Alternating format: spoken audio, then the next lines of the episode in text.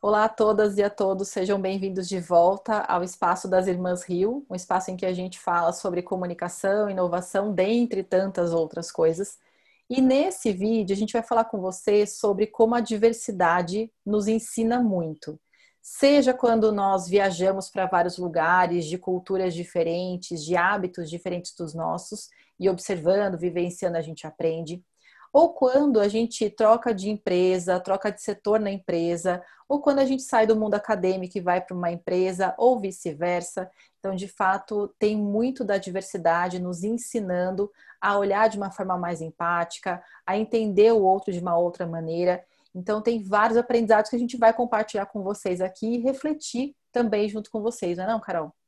Isso, e eu acho que tem uma questão que é quando a gente também se permite a enxergar né? Quando a gente se permite ver. É, eu lembro que um dos primeiros livros que eu tenho memória que eu li ou que leram para mim, na verdade eu lembro da, da, da Dolores, eu lembro para mim, era um livro que chamava Menina que Aprendeu a Ver.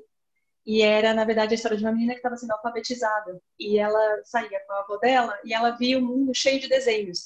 Ela via placas nas ruas que tinham desenhos. Ela via o letreiro do ônibus que tinha desenhos. E aí ela começou a ser alfabetizada, ela começou a entender que a letra A era um desenho, que a letra B, e aí ela começou a ver que aqueles desenhos, na verdade, não eram desenhos, mas eram mensagens, tinham seu significado. Então, eu acho que a gente também, às vezes, aprende a ver. Quando a gente tem uma experiência com alguma coisa diferente, a gente aprende a ver, a gente começa a enxergar aquilo. Então, quando você viaja, não precisa ser uma viagem internacional, e tal, assim, uma viagem para uma outra cidade que as pessoas têm um diferente sotaque, ou que a, as ruas são organizadas de outra forma, ou alguma coisa assim, isso já, já, é, já, já é o suficiente para abrir uma outra janelinha na sua cabeça e receber aquelas mensagens e registrar aquilo, conseguir ver aquilo. Então, aprender a ver, aprender a enxergar o outro, experienciar diferentes momentos e conseguir aprender com aquilo é um aprendizado para a vida. É, e sabe que enquanto você falava, eu pensei muito nas minhas filhas pequenas, especialmente a mais velha, que está muito nesse momento das letras, entender que elas fazem sentido, e mesmo os símbolos, as placas na rua, ela quer entender o que significa aquela placa, o que ela pode fazer, o que ela não pode fazer. Então é muito esse exercício do ver tem até um livro do, do Jesus Martim Barbeiro, que é um estudioso sobre como a gente entende as, as coisas que estão aí na internet, na televisão, e chama Os Exercícios do Ver. Ele vai dizer que a gente aprende de fato a ver as coisas, e é curioso a gente pensar também que se a gente não tem também, né, sei lá, é, nomenclatura, categoria, a gente vê as coisas de uma forma, parece que meio pasteurizada. E quando tem categoria, a gente vai colocando nas caixinhas, quase que no modo automático. Eu trabalho com oratória, então quando eu vejo alguém falando em público, eu já fico vendo elementos técnicos daquela fala. E não é por chatice, não, é a minha forma de enxergar as coisas. Assim como alguém, não só falando de ver, né? Mas quando alguém escuta e a pessoa, ela escuta uma música e a pessoa é boa de música, ela entende, porque eu não entendo nada de música, assim, gosto de ouvir só, mas não entendo de partitura, não entendo de ritmo, de melodia, mas meu marido entende, ele, ele ouve, de, eu aposto que ele ouve de um jeito diferente. Então a gente uhum. aprende muito, né, nessas interfaces com diferentes estímulos. E ao mesmo é. tempo, ainda fazendo um gancho no que você falou, é quando a gente pensa assim em viagem, né? A gente associa muito a viagem, a gente, nós duas, eu acho, talvez, né? Não você que está nos ouvindo, talvez, mas viagem para fora e tal, mas não é isso. Parece que quanto mais próximo e mais algo é, diferente, fica mais evidente que a gente tem muitos hábitos distintos.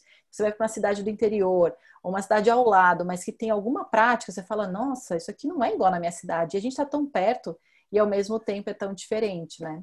É, e eu acho que é interessante porque a gente está falando muito de, uh, de aprendizado e de como que a gente processa informação e como que a gente está aberto a novas informações e como que a gente aprende com aquilo. E hoje em dia a gente está falando de uma revolução digital em que tudo se passa por digitalização, né? A digitalização das coisas, a inteligência artificial e é basicamente isso, né? A inteligência artificial é conseguir, é, a partir de determinados algoritmos que aprendem com novos, por, por estarem expostos a novas informações, a novos conjuntos de dados, começa a aprender e começa a criar mecanismos para continuar aprendendo a partir daquilo, extrair mais e mais informações.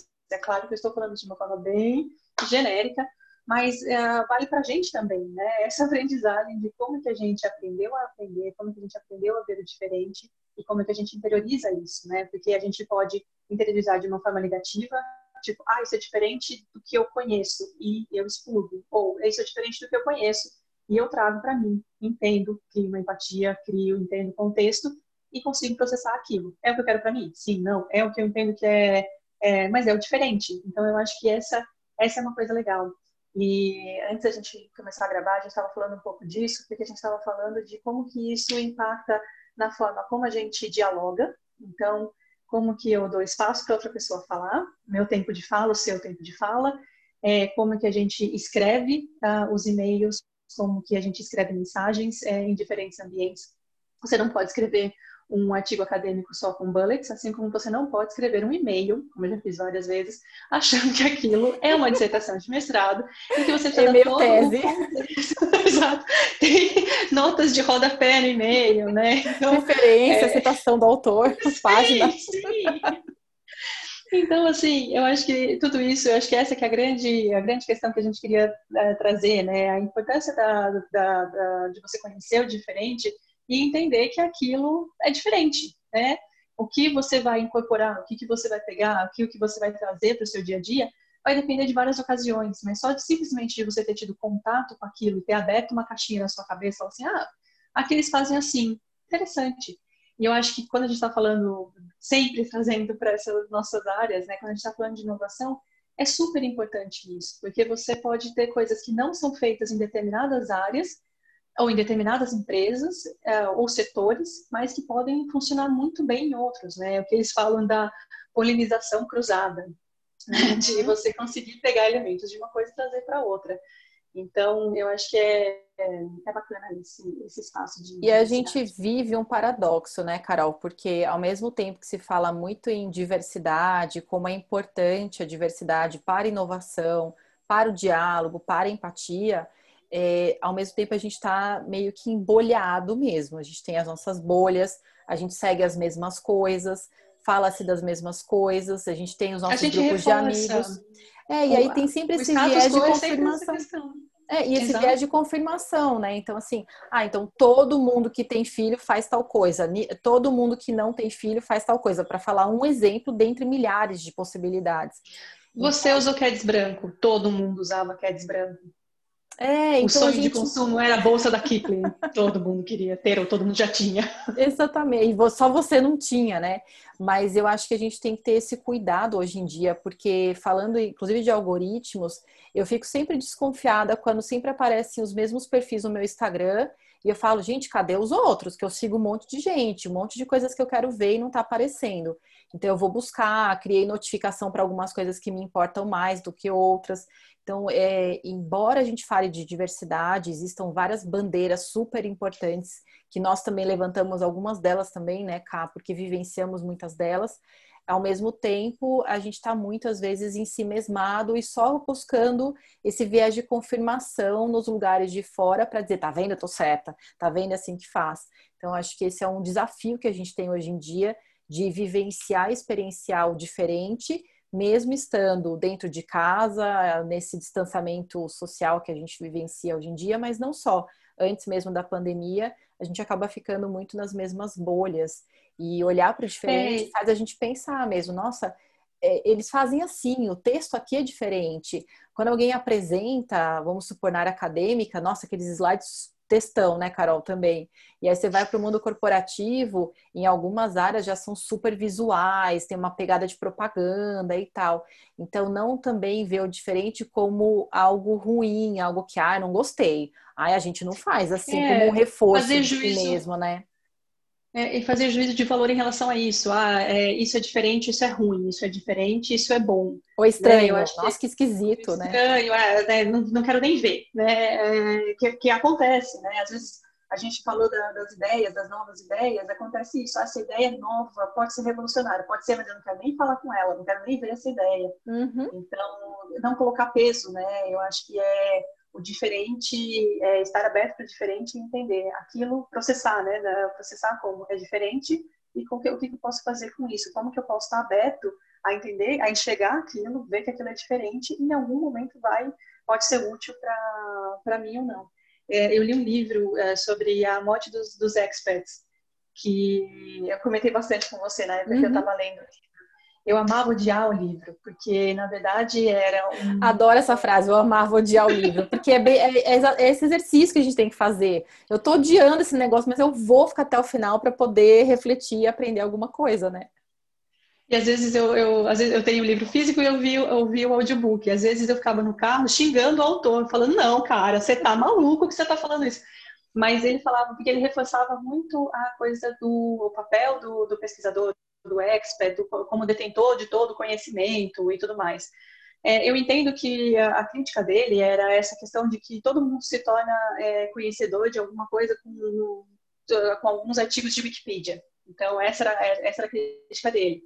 Uh, mas também Deus dá uma pessoa que sabe tudo e que só sabe aquilo, também eu acho que tem vários pontos. Mas uma coisa que ele falava no livro que eu achei que era muito que eu achei muito interessante é que ele falava assim que para ele para ele opinar sobre um assunto ele pesquisava uh, duas referências que ele gostava muito, duas referências que ele odiava e duas referências que ele não, eh, referências que ele não conhecia, porque ele queria entender como que as outras pessoas enxergavam, né?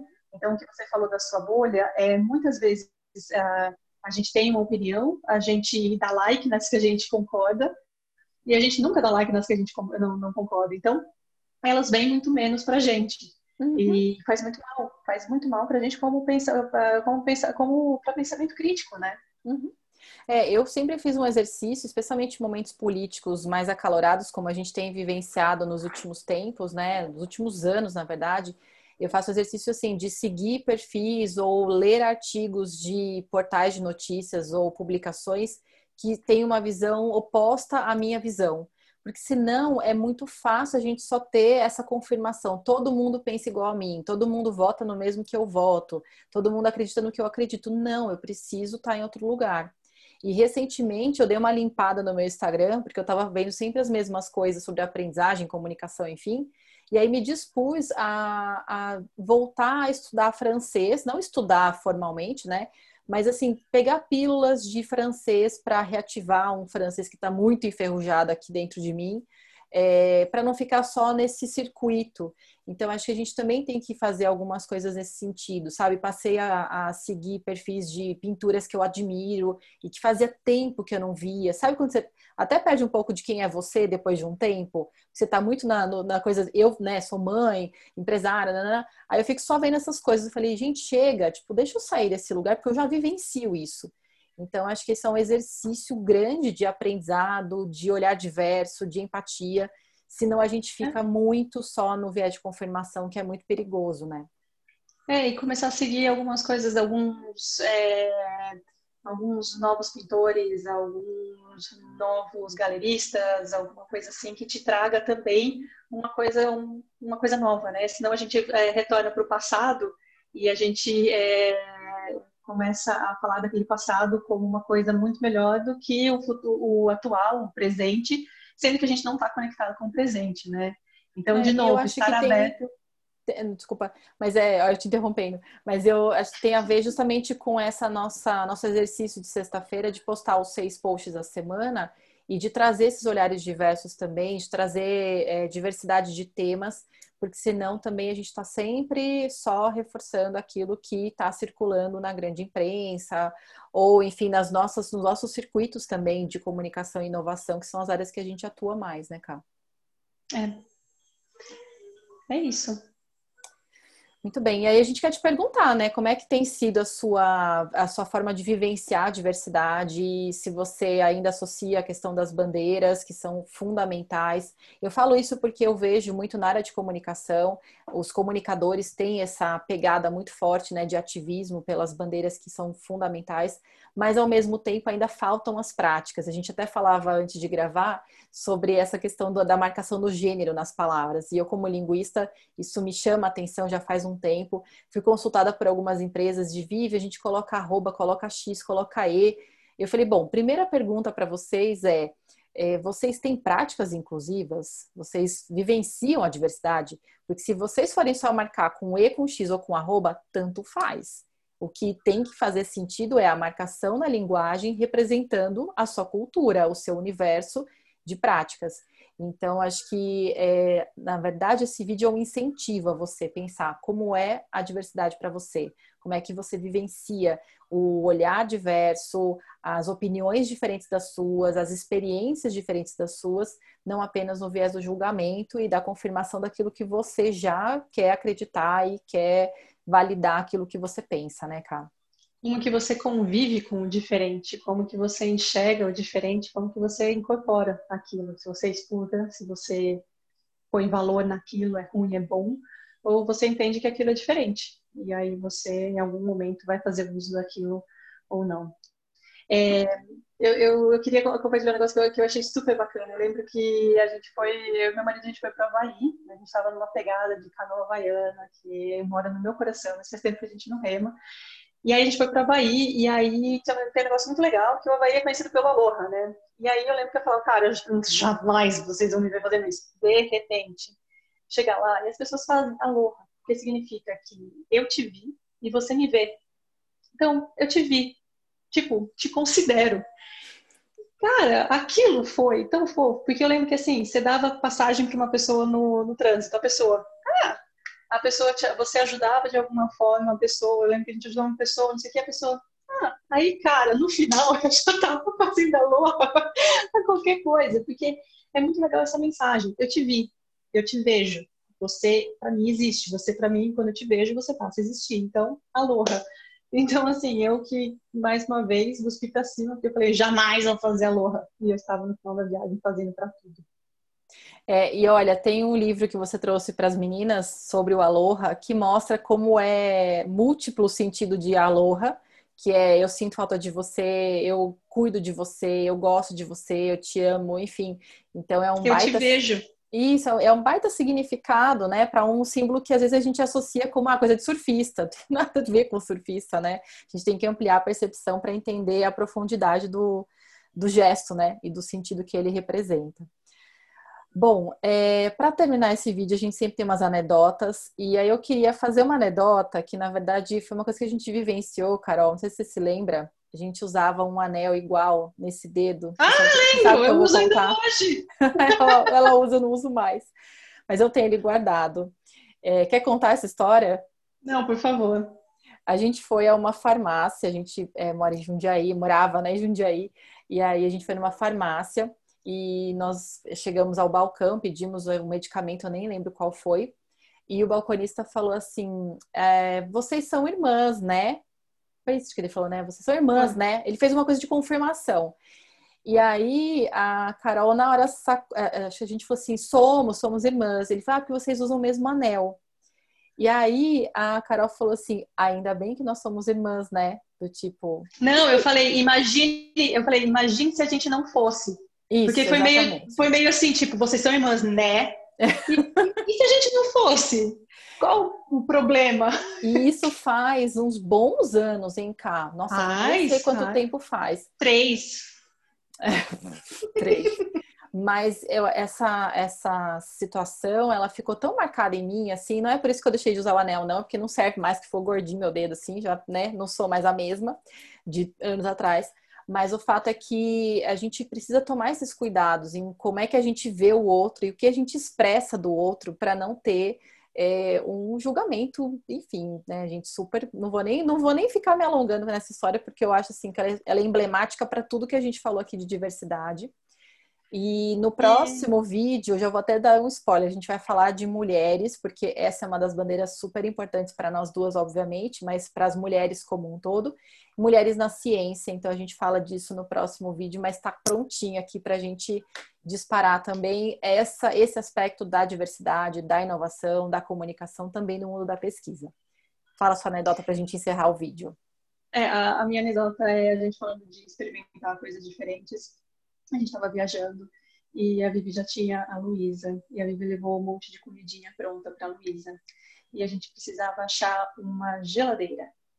E o lugar onde a gente estava só falava espanhol. E aí eu lembro que eu parti com toda a minha malemolência e talvez com alguns daiquiris na cabeça e mandei geladeira. Tipo isso é uma alta queimação de filme né?